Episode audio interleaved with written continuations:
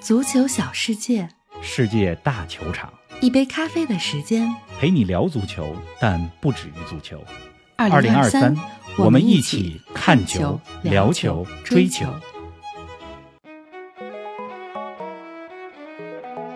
兔年即将来临，足咖用一杯新鲜调制的咖啡和一期新鲜出炉的播客，提前给您拜个早年。虎年即将过去，我们选出十二场令人难忘的比赛，回顾不平凡的二零二二。梅西世界杯圆梦，本泽马欧冠导演逆转，AC 米兰时隔十一年捧起意甲冠军，中国女足重回亚洲之巅。还有哪些比赛会让你记住虎年？春节假期在家看球还是出去玩？阿森纳能否经受住曼市双雄的考验？德甲重燃战火会有惊喜吗？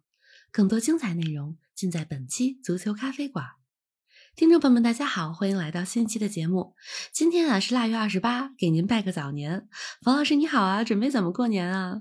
林子好，听众朋友们大家好，给大家嗯拜个早年。是的，今年呢，我是在海外过年，没有什么过年的气氛。嗯今天呢，跟咱们足咖的朋友们聊一聊，就算线上茶话会了。等将来啊，咱们发展壮大了，能办线下活动了，咱们来举办春节线下足咖茶话会。哎，是的，春节这几天啊，我准备琢磨琢磨写书的事儿，这个先立个 flag 让大家监督哈。因为二零二二年呢，有诸多的不平凡，我们的生活中也有诸多的无奈。但是对于嗯球迷来讲，有世界杯就有欢乐。足咖呢，世界杯亲历现场，我自己呢也实现了一个长期的梦想，所以就特别想趁着这热乎劲儿，把世界杯当中亲历的一些小故事给记录下来，大家监督。太值得记下来了。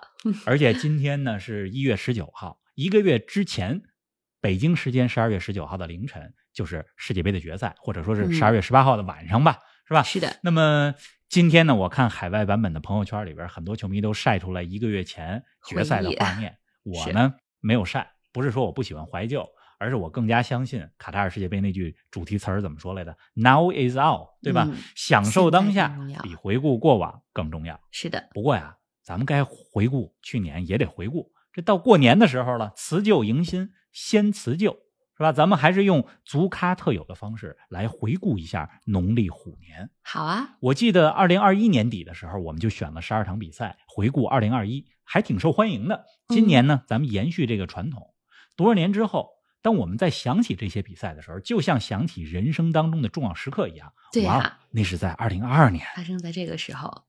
哎，农历虎年啊，准确的说是从二零二二年的二月一号到二零二三年的一月二十一号。人寅虎年足球咖啡馆一共做了一百一十二期节目，其中世界杯期间二十三个比赛日，二十三期节目。二零二二年虎年的第一期节目，冯老师，你还记得咱们聊什么了吗？去年春节的时候，咱们说的是中国男足吗？大年初一，国足一比三输给了越南。啊，不对，好像咱们没说男足，不是因为当时想的是，本来男足输了，过年就添堵，咱就别再 再说这事儿了。没错越南这期咱们没说，但是二零二一农历年底的时候，咱们说过一期男足，当时是输给日本，我们说过一期、日本下次跟我们好好踢，要等到什么时候？我想起来了，虎年第一期咱们说的是中国女足，没错，女足亚洲杯半决赛，点球大战战胜日本，特别提气。加时赛一百一十九分钟，王珊珊绝平。点球大战当中，咱们的门将扑出了两个点球，门将朱玉吧，是吧？这么着就进了女足亚洲杯的决赛。所以虎年第一个月，二零二二年的二月选一场比赛的话，那必须是二月六号的女足亚洲杯决决赛。啊中国女足三比二逆转韩国。我们是在零比二落后的情况下，六十八分钟、七十二分钟和第九十三分钟啊，连进三球，逆转了韩国。时隔嗯十六年，再次登上了亚洲之哎，巅，太激动了。获得了亚洲杯的冠军，对吧？这也让咱们对今年二零二三年女足世界杯充满了期待。信心满满啊！哎，到了三月份啊，欧洲足坛精彩不断。英超赛场上，利物浦逐渐追上曼城；欧冠当中，皇马逆转大巴黎，开始展现欧冠基因。而西班牙国家德比当中，上任一百三十四天的哈维带领巴萨在伯纳乌四比零横扫皇马。冯老师，三月份你选哪场球呢？三月啊，选意大利吧。三月二十四号，意大利零比一输给了北马其顿，世界杯梦想再次破碎。嗯，是啊，正当所有人期待着葡萄牙和意大利要来一场终极对决的时候，意大利人不玩了，嗯，没进附加赛的决赛。那么去年年中的时候，六月份，意大利又输给了阿根廷。那个时候曼奇尼就意识到了意大利队要有变化了，不能再延续2021年欧洲杯夺冠时候的打法和阵容了，得有变化。那到了下半年的欧国联，意大利队呢获得了小组第一，打进了欧国联的决赛圈。那个时候的意大利，我们就能看到一些变化，阵型变成了三五二，前锋呢更加注用拉斯帕多里和斯卡马卡了。左边翼位的位置上，迪马尔科踢的也挺好，而且在锋线上还发现了极有天赋的十九岁小将尼奥托。这名小将呢，现在效力于英超的利兹联。总之，意大利从去年的三月到现在，就是过去将近一年的时间里有进步，但是现在这支意大利队啊，仍然缺少核心球员和超级球星。咱们看看二零二三年的欧国联决赛会有什么变化？是的，过去的一年对于意大利足球来讲挺艰难的。啊，十月份的时候。热刺的主教练就是孔蒂的左膀右臂之一的温特罗内不幸去世。十二月份的时候，意甲名将米哈伊洛维奇不幸去世。今年的一月份又是维亚利。曼奇尼呢，在过去的一年里失去了两位挚友，就是米米哈伊洛维奇和维亚利。哎呀，希望二零二三年意大利能迎来春天吧。是的，希望都好起来。哎。去年年底我在卡塔尔世界杯的时候亲历世界杯，其实最大的遗憾呢，就是一个是没有中国队在世界杯，还有一个呢就是没有意大利队在世界杯。那其他球迷也开玩笑说说你们中国和意大利是朋友，太逗了。哎，到了四月份啊，那必须得说说本泽马了。四月份我印象最深刻的一期节目是《亲爱的本泽马，金球奖在向你招手》。咱们那期节目啊是欧冠四分之一决赛首回合之后说的。亲爱的本泽马，金球奖在向你招手。皇马在四分之一决赛第一回合客场三比一力擒切尔西，本泽马上演了帽子戏法。前两个球是非常精妙的头球，第三个球是抢断门迪打空门。今天咱们录音之前，我还特意回顾了一下这场比赛，嗯，是吧？但是当时录音的说时候说金球奖在向本泽马招手，那才哪儿到哪儿啊？也是，二零二一二二赛季的欧冠，本泽马十五个欧冠进球，其中淘汰赛阶段。十个球，但是你要让我选一场，就是说四月份印象最深的比赛，咱们就选四月六号，皇马客场三比一战胜切尔西，本泽马帽子戏法那场比赛。那么之后的故事呢，大家就都知道了，对吧？第二回合回到伯纳乌，皇马二比三切尔西，但是总比分赢了球，是本泽马加时赛进球。半决赛对曼城，是吧？客场本泽马梅开二度为皇马续命，皇马三比四输了。回到伯纳乌之后。皇马三比一赢了曼城，本泽马加时赛点球破门，送皇马进决赛。所以就是说，个人的英雄主义，咱们要讲过去一年虎年的故事的话，除了世界杯当中的梅西，就是欧冠当中的本泽马。确实，五月份是欧洲五大联赛收官的月份，皇马也迎来了第十四个欧冠冠军。方老师，五月份你选哪场球呢？选意甲吧。五月二十二号，AC 米兰客场三比零战胜萨索洛，时隔十一年再夺意甲冠军啊！是那场比赛当中，大吉鲁梅开二度，就是关键先生。我记得去年的意甲比赛，二月初吧，米兰德比，AC 米兰二比一战胜博米的比赛，二比一，这就是吉鲁梅开二度。是吧？所以就是在去年 AC 米兰夺得意甲冠军的过程中，吉鲁发挥了关键场次的关键作用。到了世界杯，咱们又说过，说你可以永远相信，永远相信。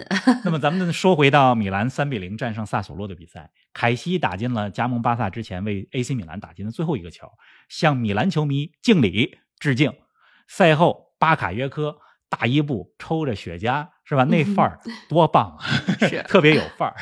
那么那一天的萨索洛球场其实成为了米兰的主场，就米兰的球迷非常多，而且萨索洛这个主场这个场地也有一段故事，就是二零二零年在这里，AC 米兰打完萨索洛之后，AC 米兰确定皮奥利继续担任球队的主帅，这才有了两年以后二零二二带领米兰时隔十一年重夺决定冠军。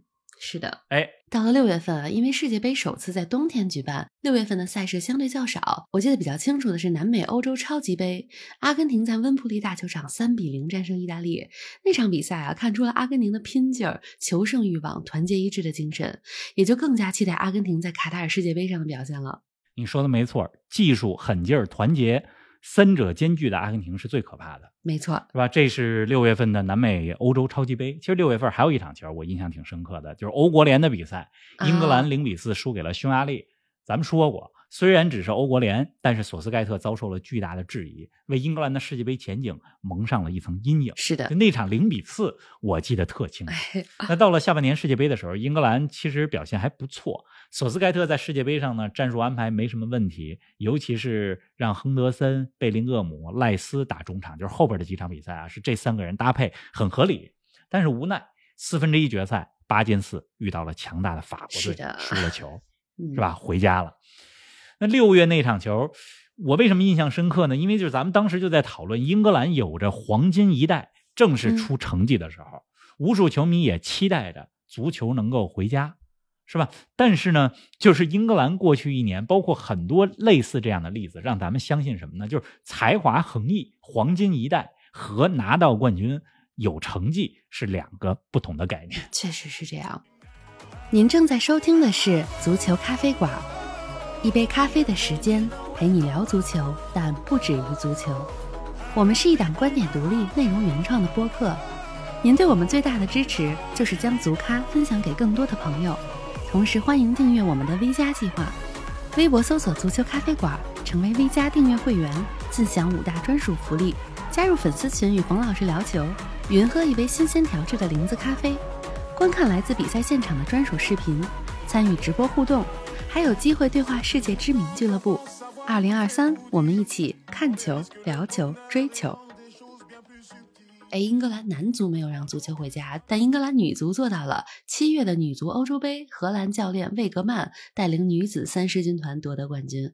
冯老师，我记得女足欧洲杯你看了不少比赛呢。七月份赛事比较少啊，我就嗯看了不少女足欧洲杯的比赛。是，欧洲杯的决赛，英格兰二比一战胜德国，是咱们就是七月份的这个选择，对吧？每个月选一场球嘛，七月就是女足欧洲杯的决赛。嗯，这届女足欧洲杯啊，技战术水准相当高，而且受关注的程度也很高，上座率多次打破纪录。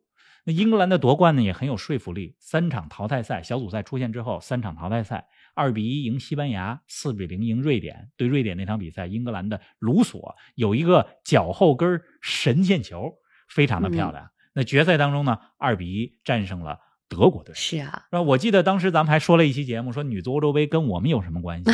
是得出的结论是什么？有关系啊！这英格兰就是咱们中国女足在二零二三年女足世界杯的小组赛对手。嗯那个时候还不知道，还没抽签呢。是的，啊而且欧洲杯让我们看到了欧洲女足的职业化程度、技战术水准达到了空前的高度。啊，这是女足欧洲杯。是我怎么记得七月份还有一个事儿，就是中国男足啊，中亚杯零比三输给韩国，是吧？是你你记得吗？我还写了一篇小作文，确实，我说我们没有输在国际赛场上，我们输在家门口的操场上了。嗯这这这鼓励身边的孩子走上球场吧。嗯，哎，到了八月份啊，新赛季的欧洲五大联赛重燃战火，比赛一下子多了起来。这个月最让你刻骨铭心的是哪场比赛啊？哟你瞧你这词儿用的刻骨铭心。那你要说刻骨铭心的话，那必须是八月十三号英超联赛当中一场比赛，布伦特福德四比零哎大胜曼联。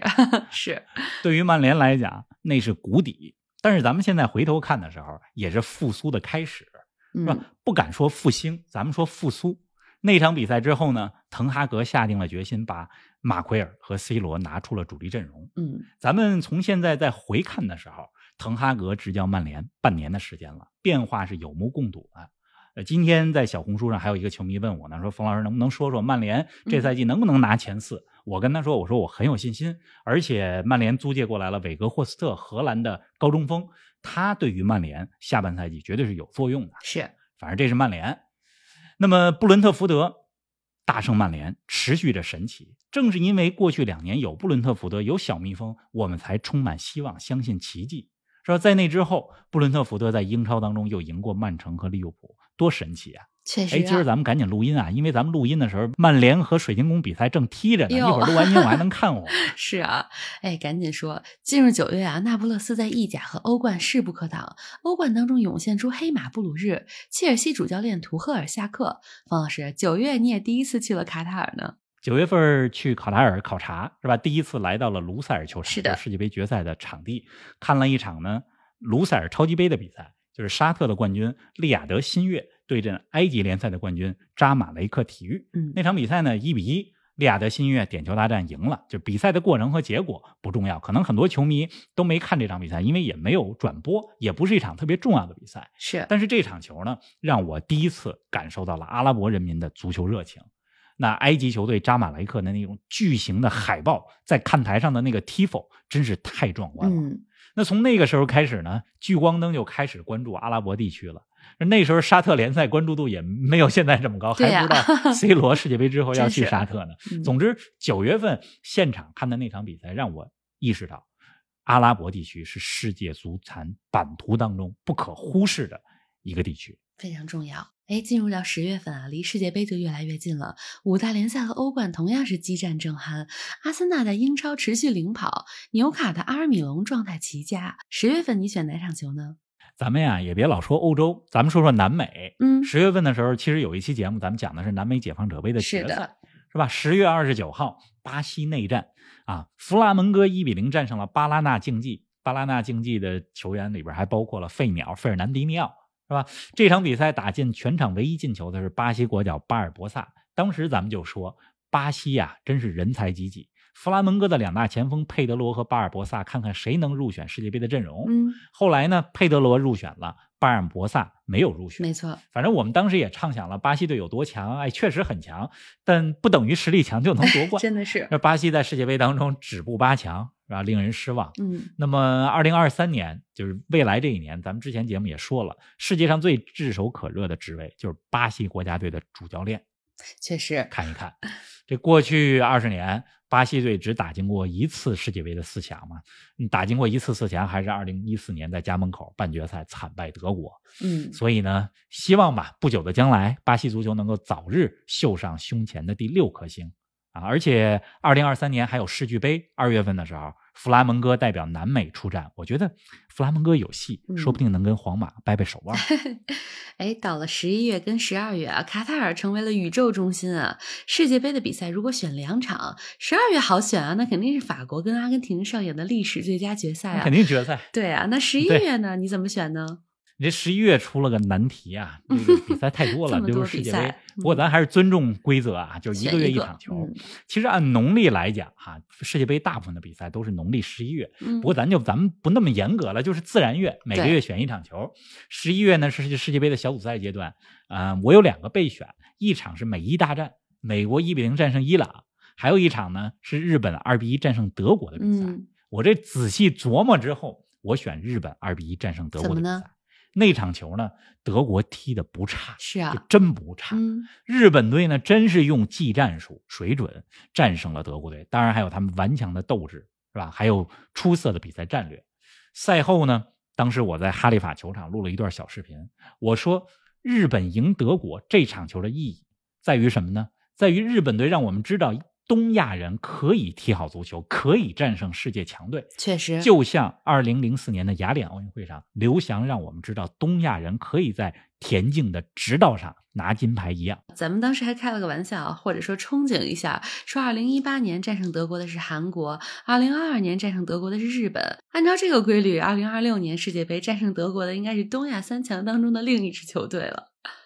那咱们先进二零二六年世界杯吧，先甭想着这个事儿。是，呃，这就到了十二月，十二月其实很好选，嗯对吧？虽然世界杯淘汰赛当中有很多精彩的比赛，啊、法国和英格兰的比赛不是决赛胜似决赛，是啊，荷兰和阿根廷的比赛悬念重生，嗯，但这一切都比不上决赛都。不能跟决赛比。嗯，阿根廷三比三战平法国，点球大战取胜。阿根廷三十六年来第一次夺得世界杯的冠军，嗯是吧？历史上第三个世界杯的冠军，对阿根廷来讲。